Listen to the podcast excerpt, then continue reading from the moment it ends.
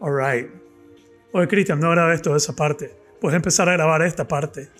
Digamos, puedes comenzar a hablar desde ahorita. Puedes decir, puedes comenzar donde dije, Cristian, no grabes esa parte. Para que nadie que sepa lo que estaba hablando. ¿Ah? Para que quede picado Para que queden picados. Lo único que van a saber son los que me escucharon aquí ahorita en el live. en el live de Instagram. Live, live, live. Mi confesión Confesión. a raíz de la Surfer. fregadera de Naima, de mi edad, Naima. Dice que siempre pronuncio mal su nombre. Tiene sentido. Mae, escuchen esa rola.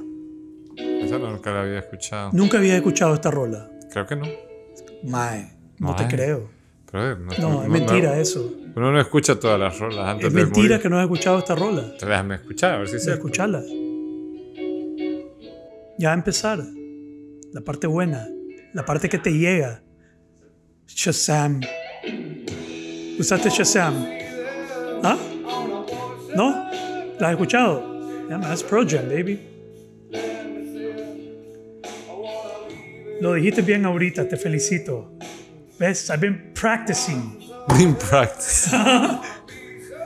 All right. Ok, nos vamos a despedir pues de los del live y vamos a atender a los del podcast. Hablo del podcast. All right, man. Bye. Se van a perder lo que vamos a hablar hoy.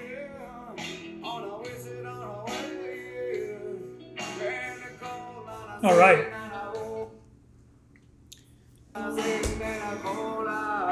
Vamos a quitar la música, ¿no? Quítela. Me llega cómo suena cuando se apaga tu cubito. suena bien twine. Sí, en un buen 20 smash. 20 nice.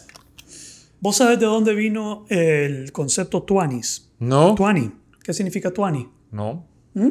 No. Desconozco la, ticos- la los ticos- etimología de tu Los ticos te van a decir que significa too nice. Ajá. Too nice, pero no. Tuani ¿Qué dicen no significa too nice, significa bueno.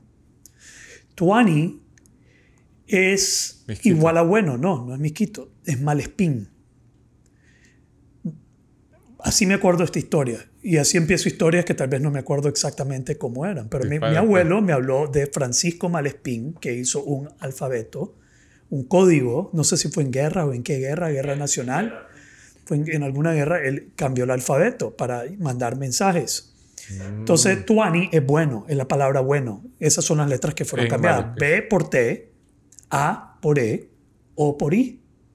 Oh. ¿Ya? ¿Sí? Así que, si papuarde.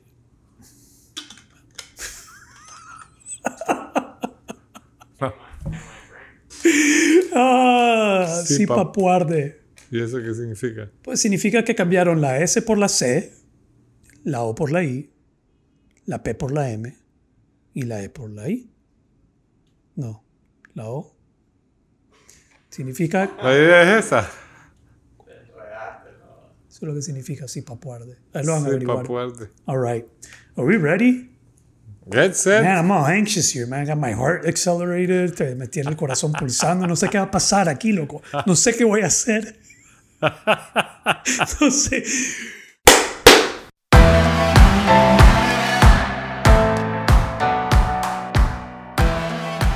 Muy bien. ¿Qué hubo, Javier? ¿Qué hubo? ¿Cómo va? Bien, ¿y vos? Bien. Estoy bien. Estoy bien, hermano. Eh, bienvenidos al episodio número número 28. 28, 28. Número 28. Siempre decimos, en el- pues siempre digo, en el episodio pasado hablamos de eh, el budismo, te va a doler. Y hablamos de The Four Noble Truths, las cuatro nobles verdades, así se, Así llama, se llama. Las cuatro nobles verdades. Eh, y algo de su, su, su historia y de dónde viene. Pero qui- quiero empezar, y ¿sabes cómo me siento ahorita? A ver, te voy a decir cómo me siento ahorita. Cansado, habías dicho. No, no estoy. Sí estoy cansado, pero no es eso como me siento ahorita. Me siento como eh, tu sueño que contaste de tu mamá, El que tenía un muerto en el. el que tenía un muerto en el salón, en, el, en la sala. Que vos dijiste que había matado a alguien y estaban cenando. Que había- ¿Cómo Ajá, era el sueño? Desayunando. ¿Cómo era el sueño? En el sueño estábamos desayunando en casa. Ajá. Estaba mi mamá, mis dos hermanos y yo. Y entraba un ladrón a, a, querer robarnos. Y mi mamá sacaba un arma y, y le volaba la cabeza. Le volaba la cabeza. Y, y el, el, chamaco se quedaba ahí muerto. Y, y, o sea, era como, bueno, y continuábamos con el día a día y nos íbamos al colegio y regresábamos y, y ahí, ahí quedaba el muy... Y vos veías el cuerpo y todo, todo ahí feo, ¿verdad? pero nadie lo recogía. Y me acuerdo haber hecho tareas y todo. Eso fue un sueño de esos largos. Uh -huh. Y siempre sentías esa incomodidad de que había algo que no estaba bien ahí. Yeah. Que ves el muerto con los sesos desparramados, ¿verdad? Y, y vos seguías con tu vida. Y seguías con tu vida. Era, era, era algo creepy el sueño. Ya, yeah, qué interesante. Entonces, algo así. Siento que hay como un muerto en el salón, como el elefante blanco. El elefante en el, salón. En el, el, elefante blanco en el salón. Entonces, aquí yo estoy como en una. Eh, con duda, con duda. Y, y, veamos cómo se desenvuelve esto. De todas maneras, al final, si se desenvuelve mal según nuestro criterio, lo borramos. El criterio de Cristian. Lo volvemos a grabar. Así que si están escuchando esas palabras ahorita, parece que pasó la prueba. Pasó la, el filtro. pasó la prueba final y hemos decidido que pueden escuchar lo que vamos a abordar. Eh, no, hablando en serio. Eh, este podcast es un vehículo para mí. Es un vehículo para poder expresarme, para, para que nos expresemos. No sé si es lo mismo para vos, Sí. pero es un vehículo para poder expresarme. Y, eh, y aquí hemos dicho que aquí desenvolvemos ideas eh, de una manera que a veces nosotros mismos estamos aprendiendo y descubriendo en el proceso de desenvolver esas ideas. Que a veces me puedo contradecir, a veces hasta yo después puedo decir, ah, no creo, ni yo creo eso que dije. Y, y que es un acto de simplemente venir aquí a desempacar. Eh, entonces hoy quiero usar este, este, este mecanismo para, para, para desempacar algo, para desempacar algo que sucedió. Eh, alguna gente me ha sugerido no, no, abordarlo, algunas personas me han sugerido abordarlo con, con cautela. Interesante que, y, y, todo esto se conecta con todo lo que hemos venido hablando, porque esto es un, esto es un desafío complejo. Es un desafío complejo y cuando hablamos de enfrentar un desafío complejo hablamos de eh, eh, experimentos factibles de fallar. Factibles de fallar. Sí, entonces el experimento eh, es abordar eh, esto en el podcast. Tiene que ser factible de fallar, sí. Si falla, te puede llevar al caos. Entonces tienes que caminar con, un, con una cautela que no te lleve esto al caos. De acuerdo. ¿Sí? Eh, entonces yo sí creo que te conté que hubo una controversia con un post que yo puse. Así es. Escribí un post eh, una frase que en realidad era parafraseada la frase, no era una frase que nació de mi propio pensar, eh, okay. nació del libro de eh, Encontrando sentido en la segunda mitad de la vida, que está escrito por James Hollis. Y James Hollis es un psicoanalista, eh, tiene como 40 años de experiencia en lo que él hace. Yo cité y escribí, pues compartí una frase que decía, eh, preferimos tomarnos una pastilla que hacer una reflexión directa y profunda. Esa fue la frase. Preferimos tomarnos una pastilla que hacer una reflexión directa y profunda. ¿Qué pensamos de esa frase? Que tiene mucho sentido. Y basado en lo que hemos platicado acá. ¿Cómo qué? ¿Qué hemos platicado? ¿Basado en qué? Bueno, eh, hay mucho de lo que hemos dicho nosotros que exponerte a la vulnerabilidad duele, es complejo, no es cómodo para el ego, porque tenemos un programa donde hablar de alma a alma no está bien o no hay muchas oportunidades de hacerlo. Abrirte a, a tener un proceso de una conversación a donde desnudas tu alma uh -huh. no es fácil de reflexión. De reflexión profunda. De introspección. A, a, donde tiras ideas sobre la mesa. Yeah. Que es lo que hemos tratado de traer a este podcast. Y que me asombra lo que resuena. ¿Cómo eh, es eso? Fíjate que ha sido bien interesante. En las últimas dos semanas eh, he tenido como, no sé, momentos en los que llego a un lugar a donde son perfectamente desconocidos para mí las personas o que las he visto más de alguna vez. Y la gente me dice, los llevo alcanzados en el podcast. Y digo, wow. Ay, lo oí, sí, sí, es que conozco a José o, o te conozco a ti. Ah, vaya, qué bonito, qué excelente, sí. Y, y, y hay una cosa que se ha conectado en las veces que me lo han dicho. Y es, me ha asombrado escuchar a dos hombres siendo vulnerables. Ya. Y, y eso tiene eco.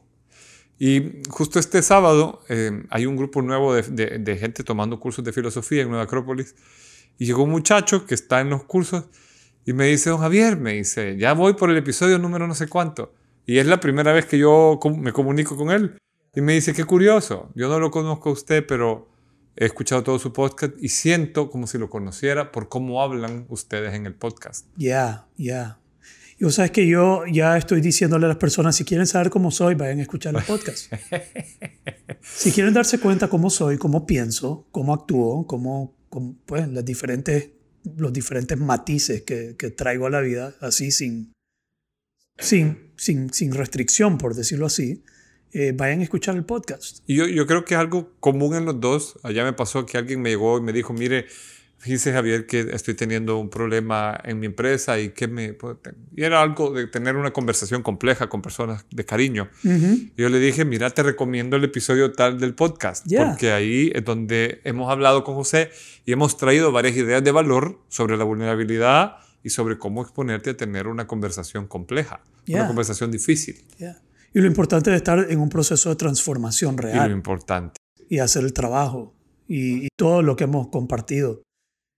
Y me, me sorprendió, eh, y esto fue lo que me sorprendió, y yo no quiero criticar a nadie, no quiero realmente entrar en debate, ni, no, yo, yo- creo que, eh, es más, yo tengo la, una frase casi original del, del libro eh, en inglés, y, y después voy a entrar en, pues, qué quise decir con la frase. How can a pill or a new car or even a new lover ever provide such meaning as that which restores depth into our lives? ¿Cómo a una pastilla o un carro nuevo o una nueva pareja eh, proveer tanto significado como aquello que restaura la profundidad en nuestra vida? Ahora, primero, porque la reacción inicial fue de, fue como lo, lo que estás diciendo es que tomarte una pastilla te hace débil O que pues que eso, eso era que uno no debería de tomar pastillas, que tomar una pastilla te hace débil. Yo creo que eso fue tomado como muy literal. Eh, en parte la pastilla es una metáfora. Eh, yo he trabajado con tantas personas que toman medicamentos, pero tantas personas. Y siempre, siempre he dicho, tenés que escuchar a tu profesional de salud mental que te haya recetado eso. Yo jamás le diría a una persona que debe dejar de tomar medicamento o que no debería tomar medicamento. Sí, ¿Estás conmigo? sí. Entonces, lo que no quise decir con esa, con esa frase es que tomar medicamento te hace débil, te hace, no sé, que tener alguna falla. No. Dicho eso, del otro lado, soy un adicto en recuperación. Soy un adicto con 18 años de recuperación. Y he visto cientos y cientos y cientos de personas adictos a alguna sustancia, ya sea narcótico o alcohólico o alguna otra sustancia que, que no necesariamente son personas con receta, con medicina. Además, hay un gran problema de adicción en el mundo. Entonces, no sé, definitivamente fue, siento yo, sacado de contexto, que tal vez no me di mis palabras, pude haber sido más articulado tal vez en el, en el, en el, en el caption, en la forma en que la escribí, pude haber hecho algo, sí, lo pude haber abordado de otra manera. Pero más allá de eso también, y, y ahí tal vez acepto mi error de haber simplificado algo tan complejo en una frase de nueve, de nueve palabras. Pero a la vez me sorprende la reacción que, que recibí. ¿Quieres decir algo? Sobre la No, reacción. no, o no, es que te vi que, que tal vez querías decir algo. Pero, Pues- ¿puedo seguir? Dele. Después Entonces, yo- la- hubo una reacción eh, eh, Y la única forma en que la puedo resumir es que venía cargada de mucho odio. Una, una, reacción cargada de mucho odio. Que, que al abordarla, al abordarla de manera por, eh, mensaje directo, de manera personal, al abordarla, eh, me di cuenta que no había chance de, de, de qué, de, de aclarar, de hacer una aclaratoria, de poder, pues, tal vez no debatir, pero aclarar mi posición. Dar un ejemplo. Tengo, tengo que dar un ejemplo. Eh, yo puse esa posición, yo, le dije a una persona, sí, yo entiendo tu posición, eh, donde estás viendo este problema desde, desde, tu ángulo, desde tu realidad. Y yo tengo mi posición, que yo estoy viendo mi, la posición desde este ángulo, como un adicto en recuperación, como alguien que ha trabajado con adicción eh, en su propia vida y con un montón de personas. Y Básicamente eh, le dije que esto es como aquel rótulo, que de un lado está rojo y del otro lado está verde. Y vos estás de un lado y yo estoy del otro. Y yo te digo, brother, esta vaina es roja. Y vos me decís, esta vaina es verde. ¿Sí? Los dos tenemos razón, los dos estamos viendo un mismo punto. Luego que se conversó y yo sentí que, wow, ok, pudimos conversar. Eh, inmediatamente eh, se fue público y más bien lo que dijo es, el coach ha decidido no retractarse. Y eso fue todo.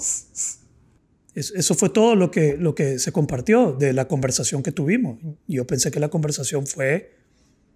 Empática. Empática. Yo pensé que la, que la conversación había sido empática. Entonces cuando yo vi esa reacción, ahí yo ya quedé como, oye, Aquí no importa qué pueda decir. Aquí hay, algo que se quiere lograr que no, no, no, es entendimiento. Eso es lo que yo sentí. Eh, desde otra parte, también, eh, otra crítica, mi invitación fue a, mira, asistí a mi programa. Yo te invito, puedes ir gratis, conoceme. Y ahí puedes ver mi trabajo y cómo yo actúo. No, yo no creo en tus métodos, y no creo en el coaching, así que no quiero escuchar nada de lo que tenés que ofrecer. Entonces yo me quedé como, ok. Me mandaron un podcast a escuchar y yo les dije, ok. Y yo le mandé los dos de masculinidad de nosotros. Pues vean mi posición. La posición de nosotros está bien clara en nuestro podcast sobre el buscar ayuda. Aquí hemos hablado de que los varones tienen que buscar ayuda. Los varones tienen que ir a terapeutas. Los varones tienen que ir a buscar profesionales de salud mental, emocional, terapia, grupos de autoayuda, todo. Yo creo que eso lo hemos dejado bien claro, ¿no? Sí. Entonces, de nuevo, eh, me, me, me, llamó mucho la atención o, o me, me, golpeó mucho el, el wow, ¿qué, cómo, ¿cómo navegas esto? Incluso el traerlo aquí mucha gente me lo ha advertido, me han dado advertencia, brother, ten cuidado, brother, ten cuidado. No, no, no quieres dar nada que, que, que sirva para, para, para, que me hagan daño. Entonces yo vengo hoy con un toque de nervio, con un toque de miedo, con un toque de... Hasta miedo me da meterte en este asunto. Y no sé si vos estás ahí totalmente cómodo o estás como, puta, espero que este brother no me meta en este asunto a mí también. Pero es revelador a la realidad que vivimos hoy en día, es revelador a lo que estamos navegando. Eh, yo hablo de VUCA, yo hablo de un mundo volátil, incierto, complejo y ambiguo. Y ambiguo significa que hay múltiples maneras de ver una misma cosa. Y si vos no podés tolerar la ambigüedad, vas a frustrarte, vas a enojarte, vas a pelear porque la ambigüedad te, te sobrepone. No sé. No sé, hermano. ¿Qué pensás vos? Pues fíjate que francamente mi asombro, y no es la primera vez que yo veo algo como lo que ha pasado, no, más que porque podés tener formas diferentes, pero en lugar de abordarte y decir, hombre, ¿por qué lo decís? ¿Por qué pusiste esto? ¿Te parece que es peligroso? Eh, que eh, algo, hay un ataque a público. Y yo eso para mí le resta total credibilidad a quien haga eso, porque no hay un interés de construir, hay un interés de destruir basado en un nombre, basado en una publicación sacada de contexto y vista con ojos incómodos. Ya. Y, y para mí, eh, si no estudias primero a la persona, si no te acercas a querer construir, simplemente sacas una idea sin contexto, creo que el interés siempre es eh, o llamar la atención o hacer que, que, que algo, o sea, porque estamos, por ejemplo, es como tenemos en el mundo hay personas que promueven las finanzas personales, hay personas que promueven el mindfulness, hay personas que promueven una religión, hay personas que promueven un movimiento, un pensamiento o algo. Y, y, puede ser que, que, encontres personas que no digan lo mismo que tú. Y solo porque la persona no dice lo mismo que tú, no tenés, puedes generar un debate o adversar, pero hacerle daño a la persona, atacar la integridad de la persona. La integridad, la forma de ganarse la vida, fueron ataques en múltiples niveles. Exacto. Yo creo que ahí no hay, no, hay, no hay racionalidad y no hay un interés sano. No hay un interés sano. No hay un interés sano para construir con, con la formación, sino hay un interés tal vez con una buena intención de la persona, tal vez. Me cuesta creer que haya buena intención, pero le abro la puerta a que la intención con lo que lo está haciendo es castigar algo que piensa que está mal. Pero era castigarme a mí. Yo sentí que lo que querían era castigarme a mí. Sí, pues sí. Ya. Eh, pero... Yo incluso invité a, a, un live, hablemos del tema, pero no, no, no se quería nada. Pues sí. Es que cuando no hay racionalidad es difícil sostener un punto que no es racional. Y yo creo que si no tenés mm, pues, interés en, en, en, aclarar un punto, es cuestionable el motor que te ha movido a, a, a, abordar el punto en sí mismo, ¿verdad? Entonces, por ejemplo, en, en, uno de los casos me dijeron que me dedicara a lo que yo hacía, que era el fitness y a hacer ejercicio. Dedícate al fitness y, y, a ir al gimnasio y a hacer ejercicio, zapatero tus zapatos. Sí, pero yo no hago nada de eso, yo no soy un coach de fitness. Entonces cuando te están, de nuevo, vos decís, ala, me están una persona me escribió y lo primero de entrada, eh, mi post, y me dijo, la verdad es que da asquito. Esa, esa, fue su frase inicial en el mensaje. La verdad es que da asquito. Y después me tiró lo que me quería decir. No sé cómo reaccionar a eso, ¿no? Entonces yo abordé todo con silencio, de, de responder. Sí. Pero no deja de ser un tema que que, que, creo que debe ser abordado. No el tema, miren, el post, y me disculpan, eso no es lo que quise decir, ¿eh? ahí hubo un error. Eh, varias personas me abordaron de buena manera. Varias personas me abordaron de, de buena manera. Una de ellas eh, va a estar en mi acelerador porque me gustó cómo me abordó, me gustó la forma en que me abordó y la forma en que concluimos la conversación. Y le dije, ¿sabes qué? Te invito a vos a participar en este acelerador para que conozcas mi trabajo, me conozcas a mí, que para mí ese es el fin, es que, y, creo que ahí va el asunto, es que, que no me conocen a mí. Esta persona, en este caso particular, no me conocen a mí, pero, eh, pero han hecho, han hecho, ¿qué son? Assumptions. ¿Cómo son assumptions? assumptions, asunciones basadas en, en, algo bien corto. Me dijeron que tengo falta de educación, que no me he educado, ignorante, me dijeron de todo. Pero al final era eso, era una postura de atacarte, querer hacerte daño, no conocerte. Y sentí que había mucho odio detrás de todo eso, mucho odio. Como, ala, ¿cómo puede descargar a alguien tanto en contra de alguien sin conocerlo? Pero es que vamos a, a donde yo quizás quiero llegar con, con la, el, no están atacando a José Bolaños. Están atacando lo que para ellas o ellos ha representado. Lo que yo represento. Sí, programaron para mí, un, proyectaron sobre vos un personaje.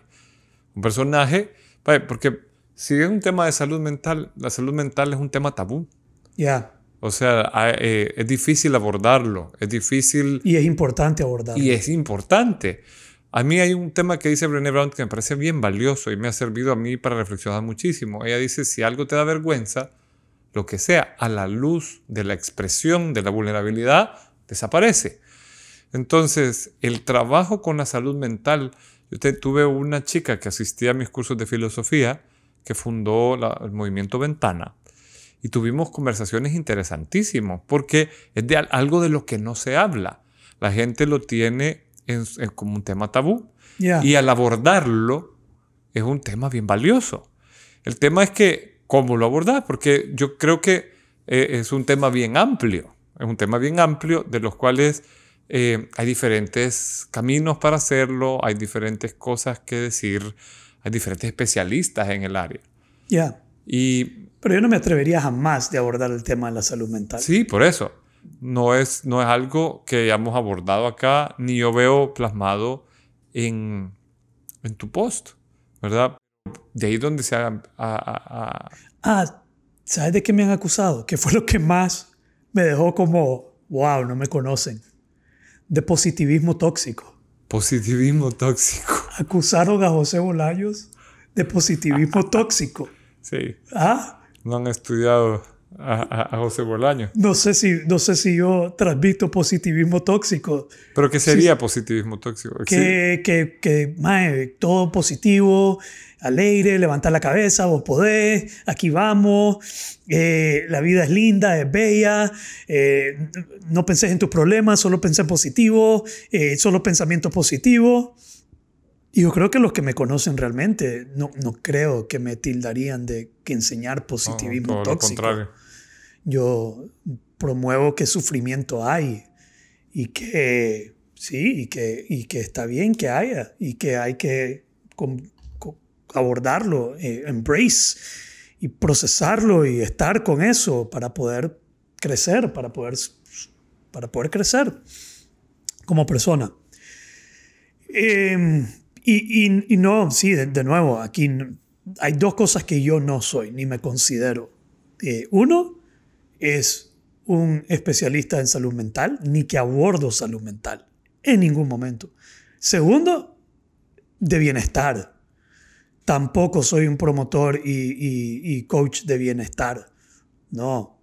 Eh, yo me considero, bueno, y los temas que trabajo son presencia, fuerza, transformación, resiliencia y trabajo con personas, entre comillas, sanas. Y digo entre comillas porque, puta, ¿quién está sano, hermano, en este mundo? Sí. You know what I mean? Sí, sí, sí. Pero entre comillas, eso es. Eh, he estudiado sobre, hay un libro que se llama Mind, uh, Trauma Informed Coaching que es como informarte para que cuando estás haciendo coaching te, tengas algún tema de trauma, no es para que lo trabajes en ningún momento, para poder abordarlo y dirigirlo en el lugar donde se tiene que dirigir. Oh, sí. Múltiples veces me han traído gente con adicciones.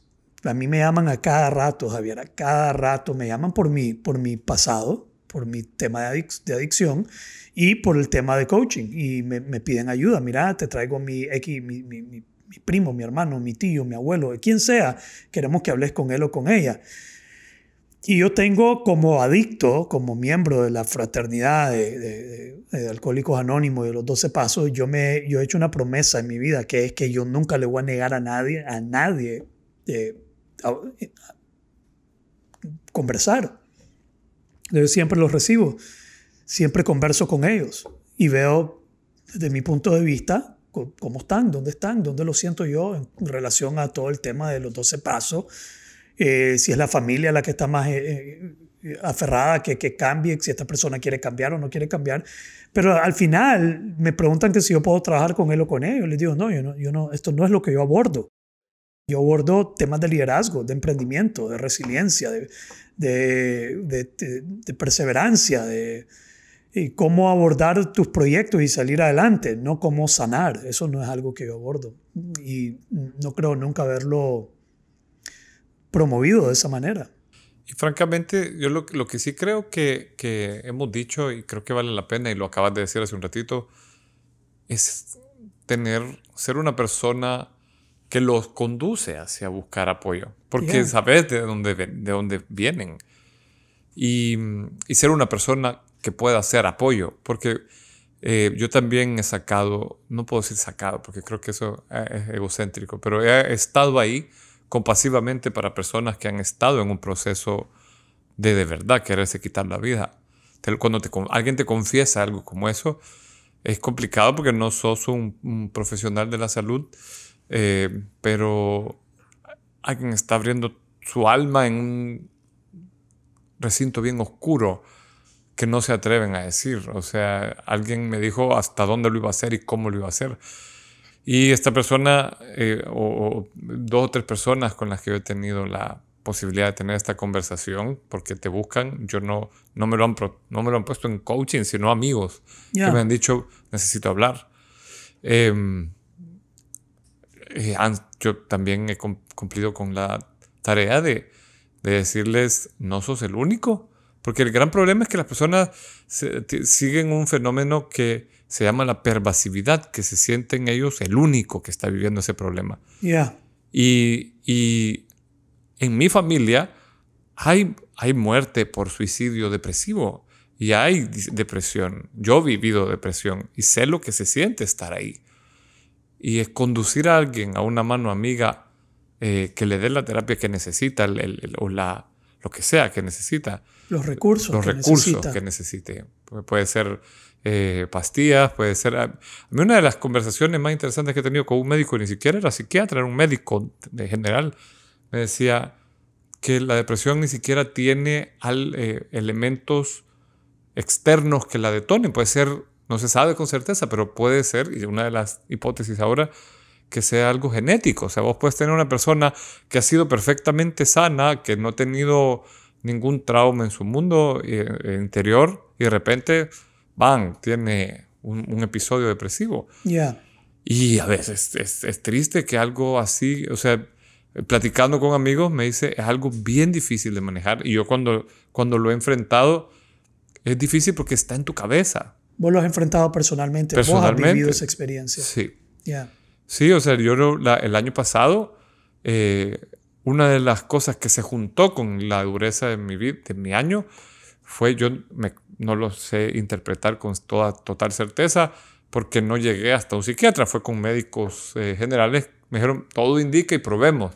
Y tomé algunas pastillas, particularmente no me gustó la experiencia y preferí otro tipo de, de recursos, pero conozco muchas personas que me lo dijo un amigo que ha estado en cama con depresión y me dijo, mira Javier, se puede meditar un par de horas para quitarte un dolor de cabeza o te puedes tomar una pastilla. La pastilla es mucho más rápido para quitarte el dolor de cabeza. Pues lo mismo con la depresión. Puedes usar todos tus recursos, pero también puedes tomar una pastilla y la pastilla te va a sacar más rápido. Yo te la recomiendo. Y yo dije, bueno, qué interesante forma de verlo, ¿verdad? O sea, yo nunca lo había visto así, como una forma de... Porque al final es equilibrar un químico que, que, que se desequilibre en tu cuerpo. Pero es un tema tabú. Es un tema tabú para las familias, es un tema tabú para la gente.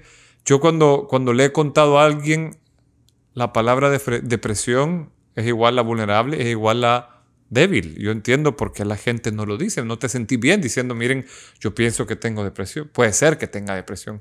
Existe la posibilidad, es difícil de saber con total certeza. Hay cosas que reúnen las condiciones. Pero eh, yo creo que que también hay, hay una, porque si lo anclamos con lo que hablamos la, el curso, el podcast pasado del budismo, a mí me gusta hablar, me gusta pensar en un equilibrio, porque em, explorando el tema, es un tema que yo le he dado bastante pensamiento, particularmente el de la depresión. Em, creo que hemos hablado en el podcast que em, qué pasa cuando no seguís tu sentido de vida, qué pasa cuando no te estás atreviendo, estás yéndote por la vía cómoda. Llamémosle la vía cómoda al hacer crecer, al tener un buen trabajo, lograr buenos éxitos, pero eh, cuando el éxito no está definido por lo que vos querés hacer con tu vida, sino em, por lo que la sociedad piensa que deberías hacer. Te das ir en ese mainstream y una de las veces, una de las cosas que vos dijiste y me hizo un enorme clic es eh, porque yo ya me he cuestionado, ¿sabes? O sea, yo he seguido lo que Campbell llama el camino de la mano izquierda, que es cuando te atreves a seguir tu propio llamado. Y no ha sido nada fácil. porque tenés que ir contracorriente en un montón de cosas. O sea, yo recuerdo cuando emprendí aquí en Nicaragua, eh, yo, una de las cosas que me pasó fue que perdí toda mi maleta de ropa porque me quitaron un apartamento y perdí toda mi ropa y tenía cuatro o cinco peleritos. Y entonces me decían mis primos, más me parece foto. Y yo le decía, brother, así me está, me está llevando Judas. Y me decían, brother, yo te puedo conseguir trabajo acá, venite, hay una posición. Yo la... Y decir que no a eso porque estás en tu sentido de vida, yo siempre me pregunto que cuál sería la otra opción. Y una vez vos dijiste en el podcast, yo conozco mucha gente que tiene una crisis existencial real y severa por no seguir, ni siquiera saber responderse a la pregunta, ¿qué quiero hacer con mi vida? Y esas personas pueden caer en, una angustia existencial que la duermen con pastillas. Yo conozco gente que usa diazepam o estas otras, que es una, o sea, puede ser una depresión, pero si no buscan ayuda, nunca lo van a saber. puede ser un escape. Puede ser un escape, como marihuana, pornografía, comida, alcohol. Hay tantos formas de adormecerte. Una son las pastillas relajantes, porque hay algo, una angustia que no saben cómo atenderla. Cómo atenderla. Pero cuando vas a través de tu ego y a veces y lo, lo, lo, pasas el infierno de, una, de un proceso de transformación, eh, al otro lado de ese infierno. Cuando ves para atrás, encontrás mucha madurez y crecimiento y entendés un poco la, razón de, todo lo que viviste. Ya. Mira, me gusta mucho escuchar tu experiencia vivida con esto.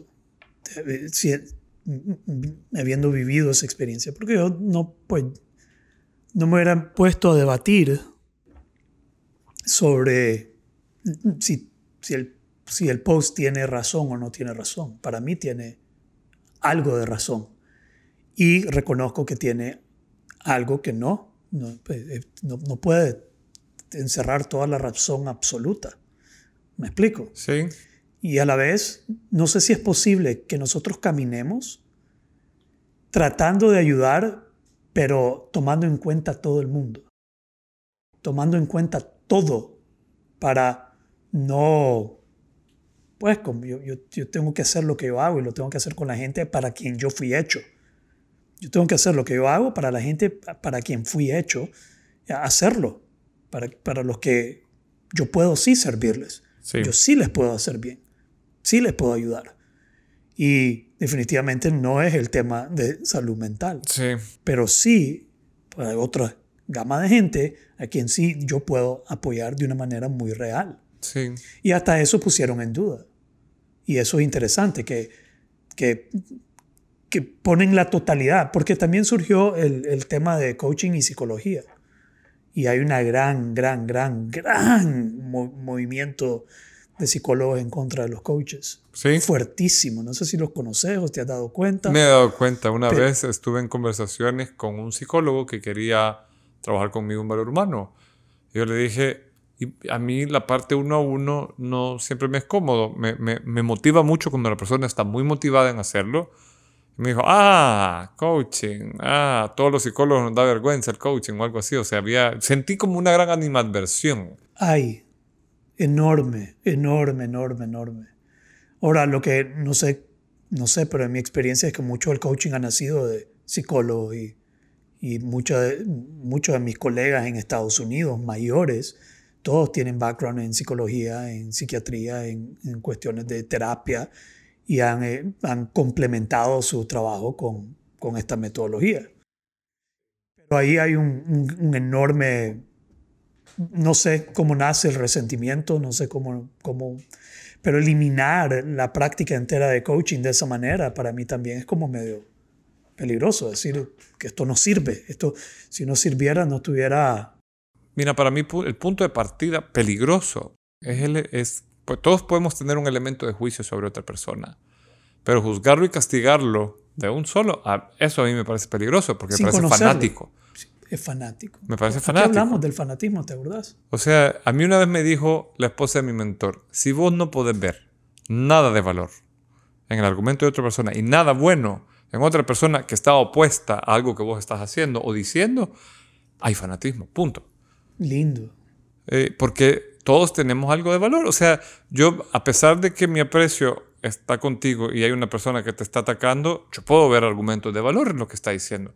Hay que, hay que trabajar la salud mental, hay que hablar de eso. La gente tiene que saber que, no son débiles y eso, vergón, pero atacar a alguien porque no estás de acuerdo con un post y tirarle encima a tu comunidad, a mí me parece francamente cobarde.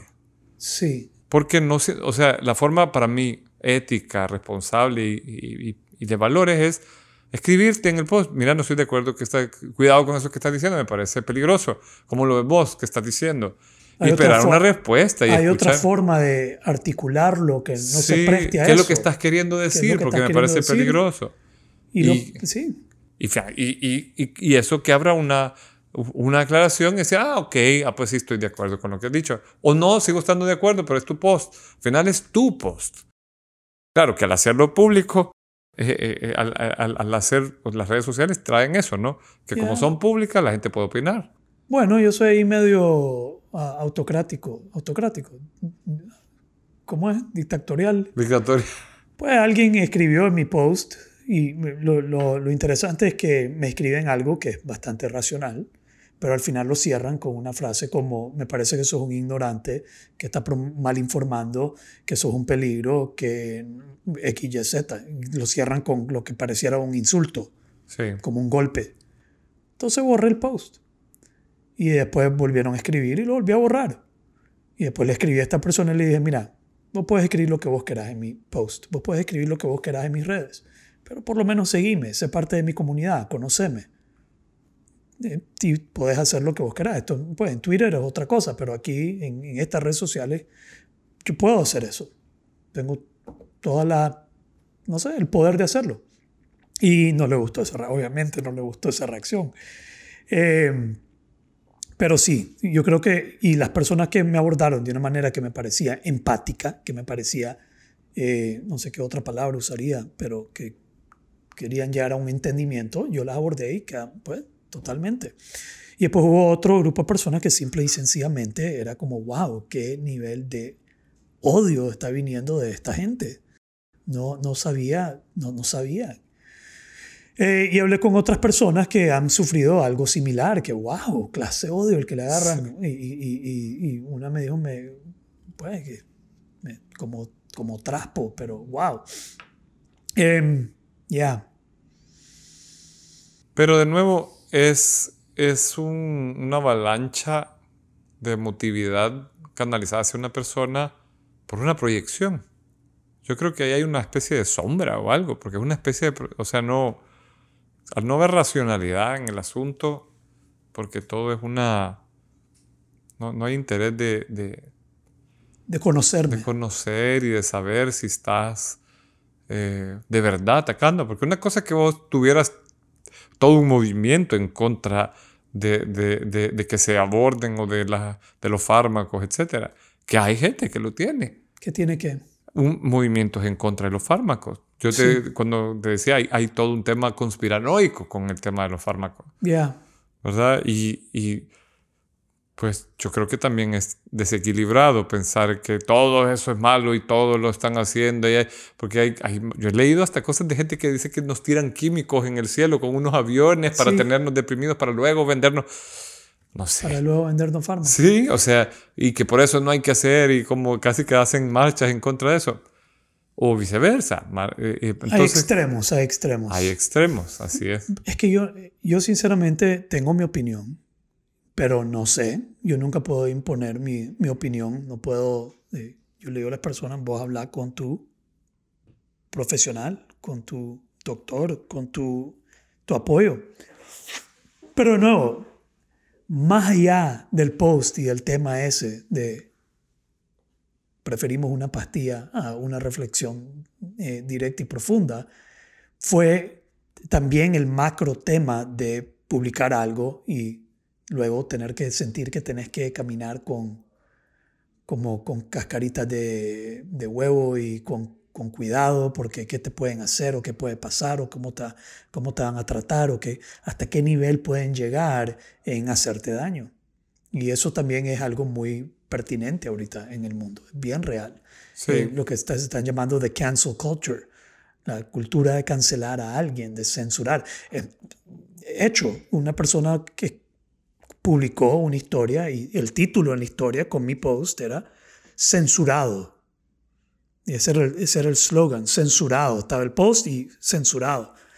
Y ese tema de no poder expresarte plenamente, no tener una, una opinión, de, aunque sea equivocada, puta, puedo tener una opinión equivocada, ¿no? No puedo tener una opinión equivocada. es tu opinión. No, es mi opinión, puedo estar equivocado, pero es mi opinión, ¿por qué no la puedo expresar? Eh, yo creo que eso es un gran peligro. Y yo no estoy a favor de esa vaina, hermano. Es más, yo dije que cuando yo cumpliera 40 años, habían dos cosas que no iba a hacer, ¿se acuerdan? Yo creo que esto es parte de eso. Yo creo que esto es diosidencia, Javier. Esto es una diosidencia de que acabo de cumplir 40 años y me pasa esto esa misma semana. Yo dije que no iba a pedir permiso y no iba a pedir perdón. Yo dije que después de los 40 no iba a pedir permiso y no iba a pedir perdón. Ok. Eh, a lo que me refería a eso es que me voy a expresar, en, vez de hacer que me exprese menos, me voy a expresar más como, como creo yo firmemente que son las cosas. Ahora te voy a ser sincero, y esto con todo respeto, pero personas que me estaban atacando fuertemente eh, eran personas como de 20 años, hermano. Eh, y 20 años no, no es no sé qué decirte, pues, pero decir que soy ignorante y no tengo experiencia me parece... Eh, pues lo siento mucho, pero yo le doy valor al tiempo también, eh, eh, definitivamente. Pero está bien, sea como sea.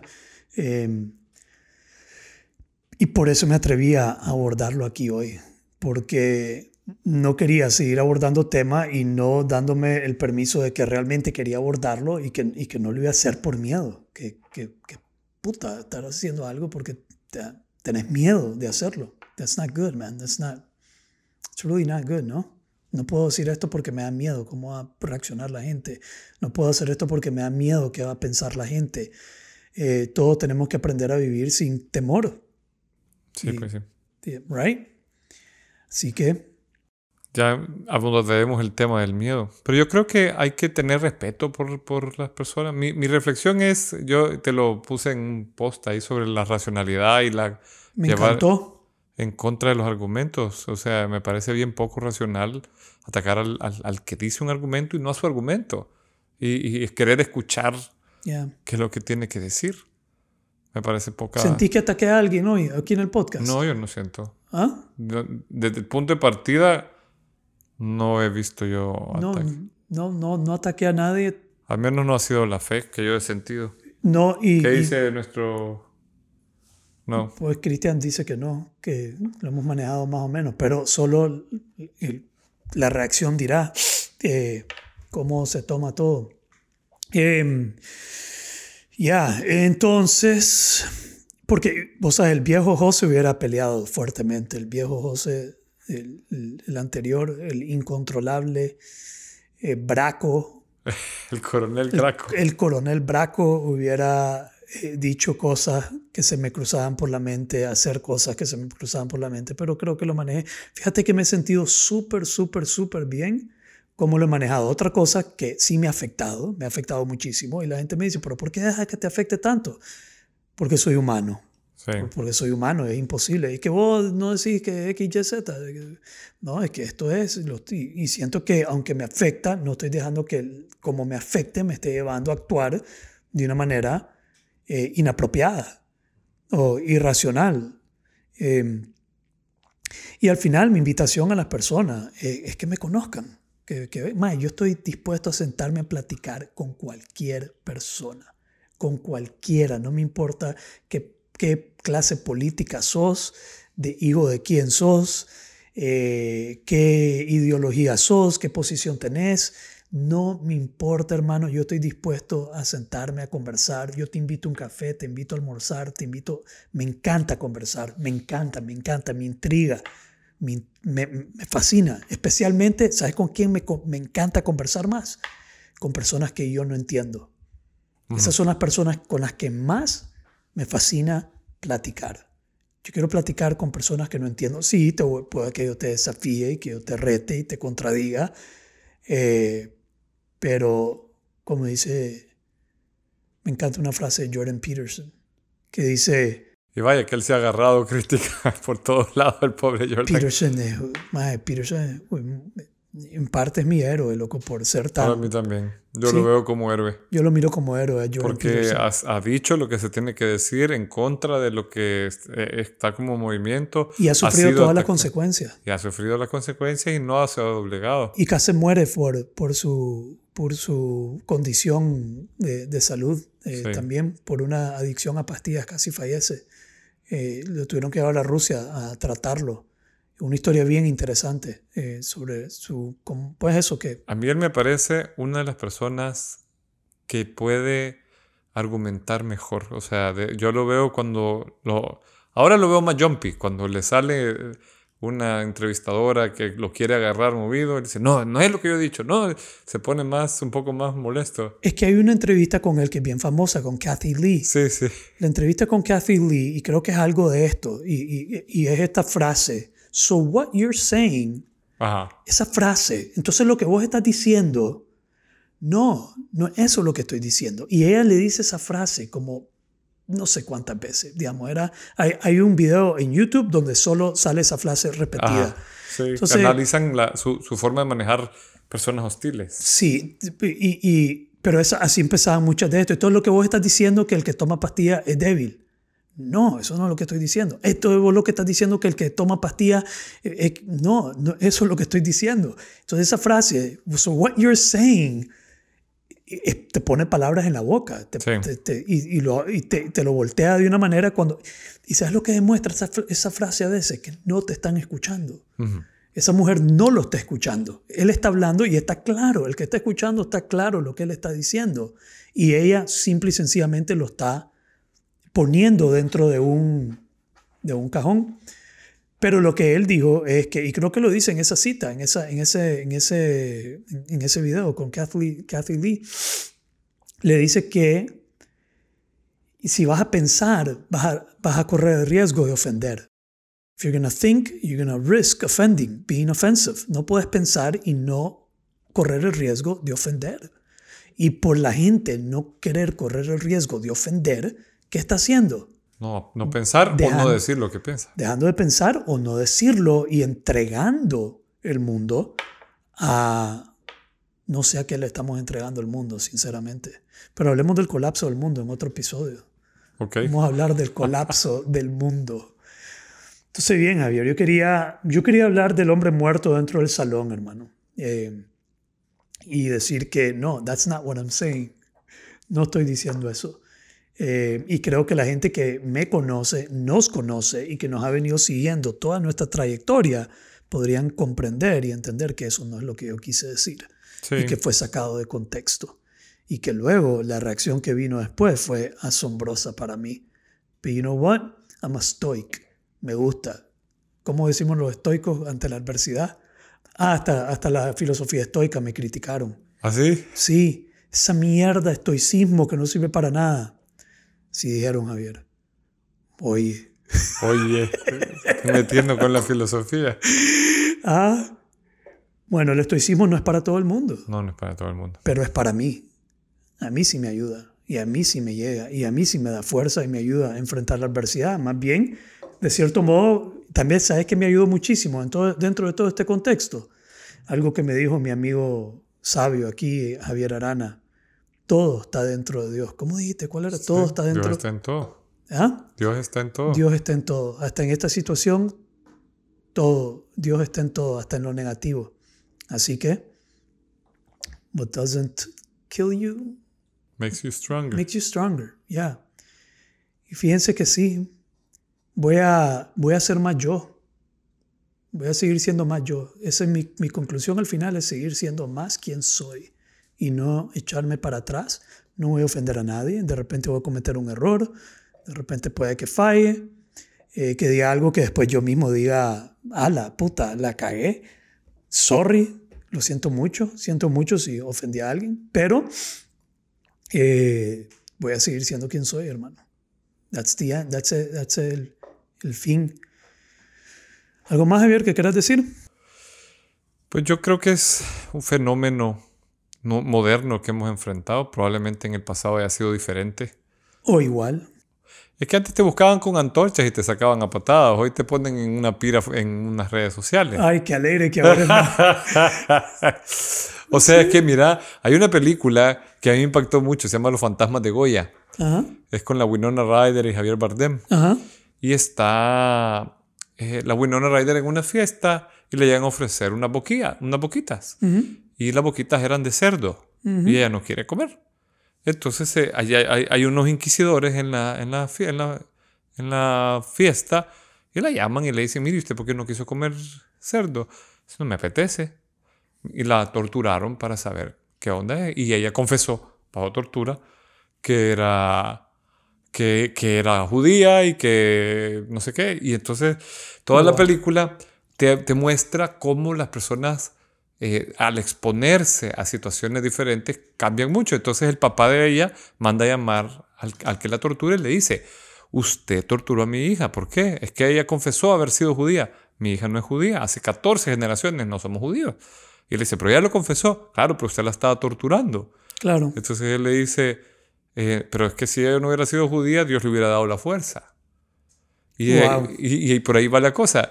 Entonces es como esa idea de, de- los argumentos y lo que se ha hecho con la humanidad cuando no encontrás eh, validez en el argumento. Yo creo que trabajar, creo que eh, construir eh, debate sano y, y entendernos ayuda mucho más que, que ir a por la persona que lo ha dicho.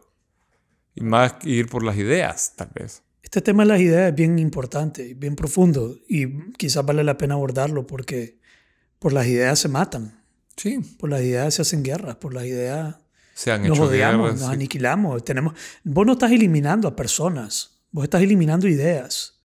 Eso es lo que se quiso eliminar en los campos de concentración, lo que se quieren eliminar, las razones por las cuales vos lo que querés eliminar son ideas y eso es, un, eso es interesante verlo desde esa perspectiva. Y de nuevo, si haces dialéctica, como a veces vos y yo no estamos de acuerdo aquí, pero tratamos con respeto la diferencia, proponemos otra idea, hablamos, Ni cuenta me he dado, pues, para que te des cuenta. ¿ves?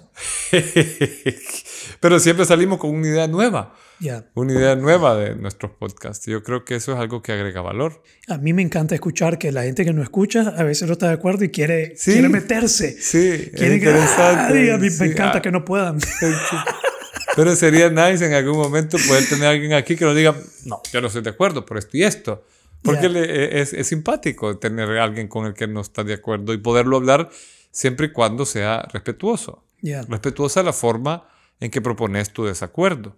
Si es noble el fin. ¿verdad? Porque si el fin es noble, el modo debe ser noble, el proceso debe ser noble. Entonces con eso hemos abordado el tema controversial. El pequeño, fue pequeño, fue un pequeño escándalo, una nota roja, una, una alerta, una oye José. Pues que sí, también tengo que reconocer que, que tengo algo de, no sé, al- alcance o algo. No, mucha gente me dijo, brother, es bueno tener haters. Es bueno llegar a ese nivel de tener haters. No sé, nunca, no sabía que, no sé. Pero right, we're good, man. You good? Good. Suena la campana.